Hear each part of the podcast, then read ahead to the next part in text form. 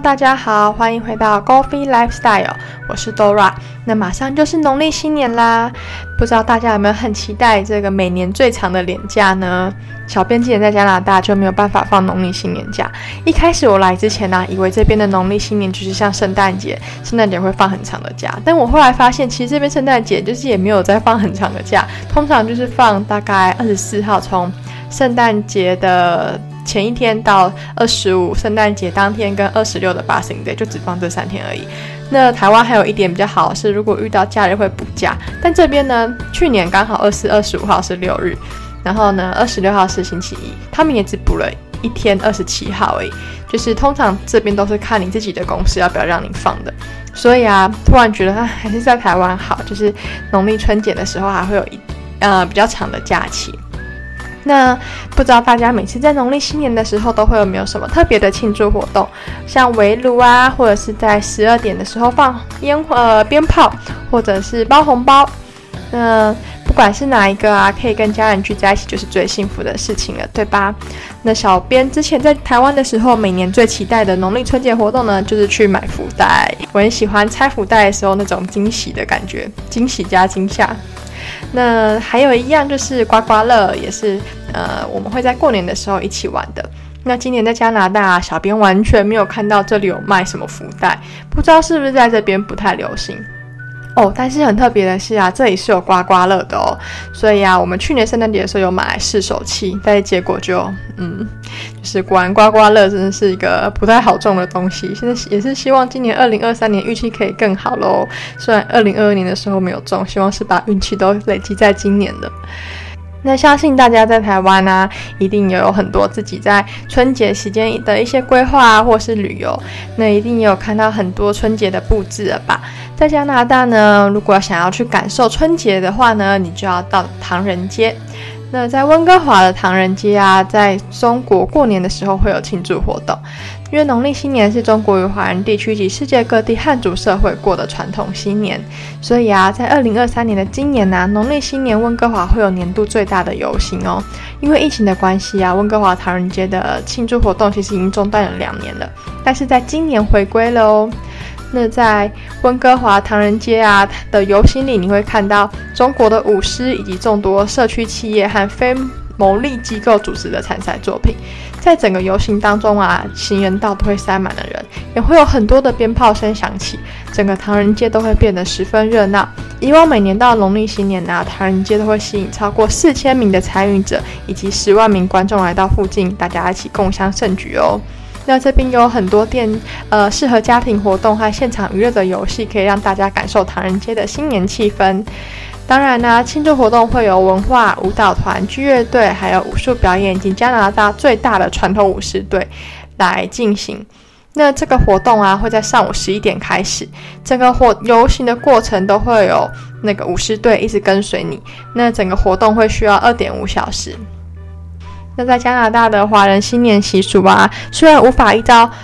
就是完全满足传统的农历过新年，但是很多人还是会尽可能把传统的习俗带到生活中。像是新年的时候啊，可以用红色装饰家里，让家里变得更有新年的气氛。在门上啊贴一些写着福的纸啊，或者是在角落里挂些挂上一些呃半红的挂历。以及会准备一些传统的食物，像糯米糕、年糕等家乡过年的食物，然后还有祭拜祖先。那我今年呢，有在这边的华人超市买到呃年糕，打算呢在新年的第一天呢早上要来煎年糕吃，希望今年可以年年高升。也祝福大家有一个快乐美好的假期。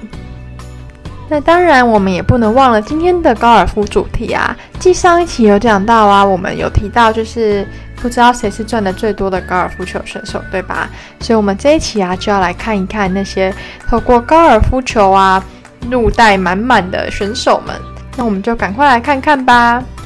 首先呢，相较于二零二一年，只有三位选手突破年收入破千万美元的关卡。二零二二年的时候啊，在利夫巡回赛重金挖角美巡美巡赛球星的威胁下，职业高坛掀起前所未见的比价效应哦。那为了避免选手持续出走啊，美巡赛除了单站赛事的奖金大幅提高之外呢，更将球星影响力分红奖金翻倍为一亿美元哦。联邦快递杯首奖加码至一亿八百万美元，也让北爱尔兰的名将罗瑞麦克罗伊呢缔造了超过四千两百万美元的新纪录哦。那向来神鹰的联邦快递杯，谁就是年度奖金收入最高的选手。不过，随着总奖金常常两千五百万美元起跳的利夫巡回赛豪华登场啊，并且推出了年终积分王同样分红一千八百万美元的大奖，美巡赛球王不见得能够打败利夫球王了哦。但还好啊，麦克罗伊拿下球星影响力第二名的一千两百万美元，得以保住美巡赛的颜面。总结二零二二年的球季啊，麦克罗伊在例行赛。的康卡斯特前十奖第七名中获得了一百七十万美元，他光是分红就高达三千一百七十万美元。那去年只赚呢三百五十五万美元的前世界球王达斯汀强森，今年选择加入利夫，他仅仅八次出赛就大赚了三千五百六十三万美元，包括年终第一份的分红奖金，加上十二场非利夫赛事的两百三十六万美元。他全年总共带走了三千八百万美元呢，这还不包括台面下的签约金。再来呢，我们不得不提到另外一个人，就是史考提薛夫勒，他成为年度的大惊奇。他二月之前还不知道什么是赢球，但没想到呢，他在凤凰城公开赛后一发不可收拾，打出了一波包括名人赛在内的六战四胜攻势，一举攻占世界球王宝座。可惜巡回锦标赛白白浪费决赛日领先麦克罗伊六杆的绝对优势，他错失了独得一千八百万美元的机会。尽管如此啊，薛夫勒仍然缔造了一千四百零四万美元的美巡赛新纪录哦，并且连续两年呢在世界挑战赛屈居第二。他扣掉去年秋季赛的一百零七万美元啊，比赛奖金为一千三百九十四万美元。不过例行赛积分网分红四百万美元。联邦快递杯并列第二，获得五百七十五万美元，以及重新影响力五百五十万美元。他美巡赛三年级生涯总共大赚了两千九百一十九万美元，哇，这样是多少台币呀？不知道一般的上班族像我们，到底要赚多少才可以挣到这些选手一年的薪水呢？再来啊，另一位呢是联邦快递杯结束后转战利夫的英国公开赛冠军卡曼农史密斯，他五场比赛总共落袋七百三十七万美元，而美巡赛以一千零一十万美元名列第二，减掉去年秋季赛的收入，再加上沙乌地国际赛并列第四，和回家赢得澳洲 PGA 锦标赛，总共啊赚了约两千零九十二万美元。再来最后一位呢是三大小否利，他在美巡赛的三大分红总共是一千一百二十万美元，可惜在封关战的世界挑战赛只拿到第四名的十五万美元，最后差不多到五万美元就能够跻身两千万美元。而 PGA 锦标赛冠军的贾斯汀汤马斯分红一千一百四十万美元，年收入是一千七百八十一万美元，这两人分别居五六名而已。所以显然男子高谈。千万美元已经不算是什么了，光是只打八场的利夫巡回赛就诞生五位，其中世界排名远在一百八十一的南非选手布兰登·格雷斯，靠着年终第二名分红八百万美元呢！哇，我真的是第一次知道，原来打高尔夫球，然后你成为这些明星这么这么的赚钱，真的是太可怕了。所以啊，有名的运动员其实真的都很赚钱，不管是你是打。像高尔夫啊，其实我们看到像篮球 NBA，他们的年薪也是非常可观的。不知道大家听完这些就是比赛奖金之后有什么感想呢？有没有更想要赶快努力学高尔夫球，所以有一天也可以变成这些超级超级无敌高年薪的厉害选手们？那如果大家今天听完了这些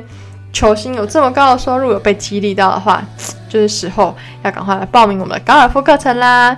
那只要相信你努力啊，人定胜天，你一定会有一天可以闯出自己的一片天的。也许没有像他们那么厉害呢，但是啊，一定也可以透过慢慢的努力啊，你可以参加一些小型的比赛，对吧？其实不知道大家知不知道，小编在查这个资料说，发现呢，像是很多女球星啊，她们就在社群媒体非常的受欢迎，她们靠社群媒体界的代言，其实赚的是更多的哦。